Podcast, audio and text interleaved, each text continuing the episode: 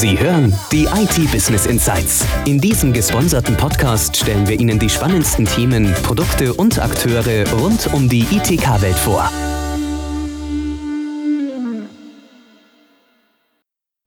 Hallo und herzlich willkommen zu einer neuen Folge unseres Podcasts IT Business Insights. Diesmal haben wir ein Thema ausgesucht, das jeden von uns immer mal wieder betrifft, die ID-Identifizierung im Web. Ich wollte vor zwei Wochen erst ein neues Bankkonto eröffnen. Die Identifizierung sollte über die Erkennung des Personalausweises erfolgen. Ihr kennt das ja, man muss den Ausweis vorne und hinten zeigen, Ausweiskärtchen ein bisschen schief halten, damit es auf Fälschungssicherheit überprüft werden kann. Und wenn das alles geklappt hat, hat man sein Konto eröffnet. Bei mir hat die ID-Erkennung leider nicht funktioniert. Ich habe minutenlang auf dieses rödelnde Icon gestarrt, bis ich entnervt aufgegeben habe. Das Kundenerlebnis war wenig überzeugend. Damit Sie als Unternehmen das besser machen können, sprechen wir heute mit Mihaly Gündisch über UES und ID-Verifizierung, wichtige Verträge digital und rechtssicher abschließen. Mihail arbeitet bei DocuSign und Mihail, vielleicht möchtest du dich mal selbst kurz vorstellen. Sehr gerne. Vielen Dank. Schön, dass ich dabei sein darf. Mein Name ist Michael Kündisch. bin bei DocuSign Leiter Großkundensegment für Zentraleuropa und in dieser Rolle mit meinem Team auch dafür da, ähm, dass wir Kunden beraten, wie man tatsächlich digitaler und effizienter arbeiten kann. Das führt uns auch gleich schon zu unserer ersten Frage. Was braucht es überhaupt, damit Unternehmen ihre Vereinbarungen rechtskonform und zugleich reibungslos abwickeln können? Und was bietet DocuSign hier an? So, digitale Signaturen sind tatsächlich ähm, eins der, der, Basisfunktionen, um digital arbeiten zu können. Weil Kunden möchten natürlich Verträge unkompliziert online unterzeichnen. Selbst wenn man die traditionell erforderliche handschriftliche Unterschrift soll ja elektronisch geleistet werden. DocuSign ist ja Erfinder der Softwarekategorie elektronische Unterschrift, so dass wir uns sehr gerne dieser Herausforderung stellen, die, die jeweils aktuellen Erwartungen der Unternehmen und Endbenutzer zu erfüllen. Unternehmen erwarten einfach, dass Verträge schnell, sicher und überall unterschrieben werden können und die Endkundenunterzeichner möchten nur schnell unkomplizierte User Experience haben, sich den Weg zum Drucker sparen oder sogar auch den Weg zur Post. Was ich definitiv bestätigen kann. Ja. genau. Entschuldige, ich habe dich unterbrochen. Also die User können sich den Weg zur Post sparen. Es geht auch viel schneller, fast in Echtzeit.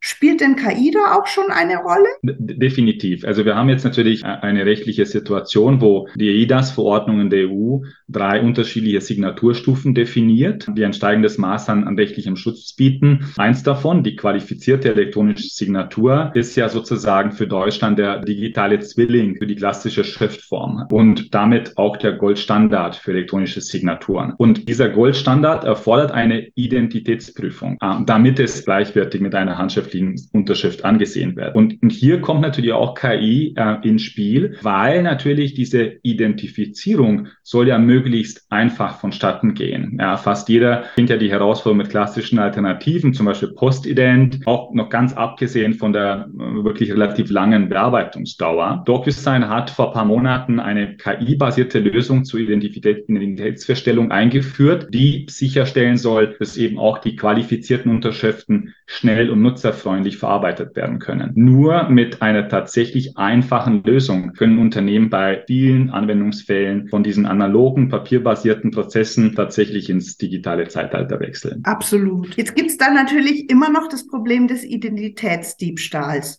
Und das ist für Unternehmen ja ein zunehmendes Risiko. Wir haben da mal ein bisschen recherchiert.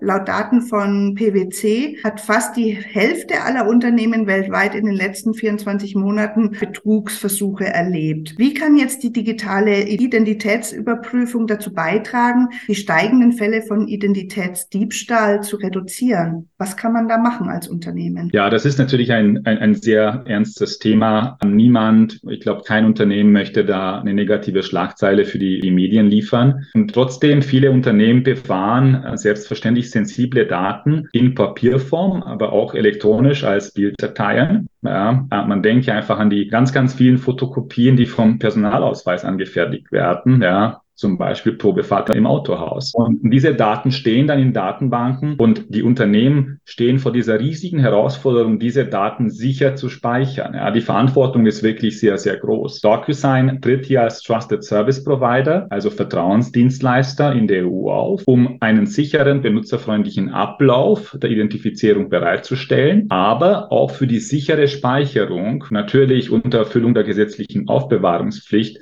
dieser Daten zu sorgen. Vertrauensdienstleister ist in der Europäischen Union eine sehr stark regulierte und daher recht kleine Gruppe an Service-Providern. Es ist für ein normales Unternehmen extrem kostspielig, für ähnliche Sicherheit der eigenen IT-Landschaft zu sorgen. Unternehmen, die mit uns zusammenarbeiten, können sich als, also auf ihre Kernaufgaben fokussieren und die Gefahr minimieren, dass sensible Daten durch Angreifer abgegriffen werden. Ah ja, das heißt also, Sie als Partner, damit sind Unternehmen auf der sicheren Seite. Das heißt, die Sicherheit ist garantiert, aber wie können denn Unternehmen jetzt ihre Lösung in ihre bestehenden Prozesse einbinden? Ja, das ist natürlich auch absolut die logische Frage wir, wir, wir stellen ja auch keine Insellösung her und, und viele Unternehmen haben gewachsene Landschaften im Einsatz. Deswegen bieten wir über 300 Schnittstellen zu unterschiedlichen Applikationen ähm, und gleichzeitig eine benutzerfreundliche Weboberfläche und native Applikationen auf den gängigen mobilen Plattformen damit dieser Aufwand der Integration ähm, sehr überschaubar bleibt. Und man stelle sich einfach vor, Sie möchten ein neues Bankkonto öffnen. Ja, äh, man geht Wir auf die das Beispiel Bank. ja vorhin, genau. Ganz genau. Man geht auf die Website der Bank, Sie wählen die gewünschten Services aus, befüllen direkt ein Formular mit den erforderlichen Informationen. Daraus generieren wir schon ein Antragsdokument, ja, ähm, das Sie auf dem Bildschirm sofort öffnet und wir leiten automatisch in dieses Verfahren zur Feststellung der Identität dann rüber und sofort im Anschluss kann die Unterschrift dann geleistet werden. Ja, und das ist dann eigentlich, der Prozess ist durch. Das neue Konto ist eingerichtet gerichtet und sie haben zur Verfügung in, in wenigen Minuten. Das ist tatsächlich ein echter Wettbewerbsvorteil mit toller User Experience und auch signifikanter Kostenersparnis im Vergleich zu einem papierbasierten Prozess. Absolut. Jetzt muss ich doch mal fragen, weil ich hatte ja eingangs das Beispiel genannt und ich bin da eben hängen geblieben. Ich gebe zu, es war ein bisschen dunkler.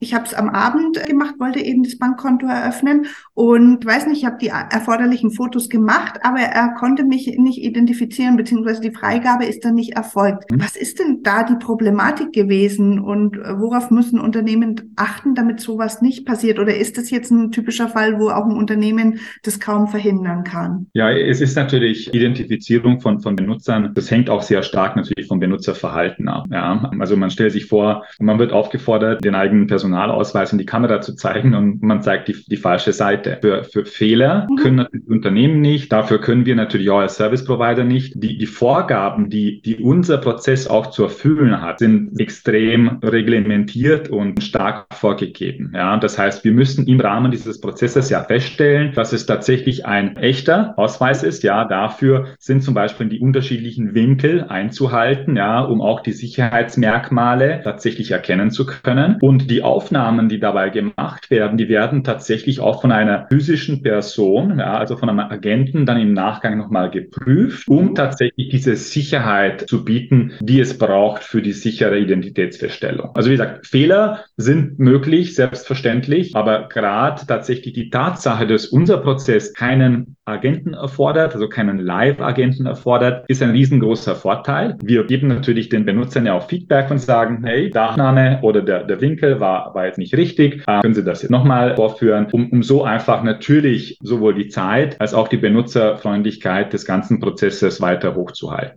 Das heißt, Sie haben neben den gesetzlichen Regularien, die beachtet werden müssen bei der Identifizierung, haben Sie auch noch äh, kleine Hilfen eingebaut, um den User an die Hand zu nehmen, dass es letzten Endes dann doch noch zum Erfolg kommt. Absolut. Also die Benutzerführung in diesem Prozess ist essentiell wichtig. Wir, wir brauchen halt die Merkmale natürlich über den Ausweis, auch über die, die, die Person an sich. Ja, wir müssen ja sicherstellen, dass, dass sozusagen eine echte Person auch vor der Kamera sitzt, in dem Moment, wo die Identifizierung durchgeführt wird. Und eine sehr strikte Benutzerführung wird dann vorgegeben vom System. Wir bieten natürlich auch Schritte an, die ein bisschen zufallsmäßig auch hinzugefügt werden, ja, um diese zusätzliche Sicherheit anzubieten, ähm, aber alles durch eine enge Benutzerführung und durch Anweisungen, die von dem, was wir hören von den Benutzern, sehr klar, sehr deutlich sind, sehr einfach durchzuführen sind, so dass wir da sehr, sehr optimistisch sind, dass die Erfolgsraten sehr hoch sein werden. Mhm.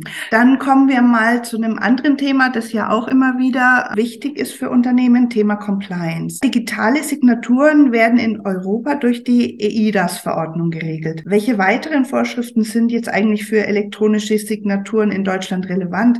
Und gibt es da auch vielleicht branchenspezifische Unterschiede? Also bei Banken ist es vielleicht anders als bei Arbeitsverträgen oder ähnliches. Wie sieht es denn da aus? Wie du schon gesagt hast, die, die EIDAS-Verordnung regelt tatsächlich äh, die, die drei Stufen der elektronischen Signaturen in der ganzen Europäischen Union. Das sind erst einmal die einfache elektronische Signatur, dann die fortgeschrittene elektronische Signatur ähm, sowie dann die qualifizierte elektronische Signatur. Darf ich da ähm, kurz eine Zwischenfrage stellen? Kannst du ja. jeweils ein Beispiel für die einfache, für die fortgeschrittene und für die qualifizierte elektronische Signatur nennen?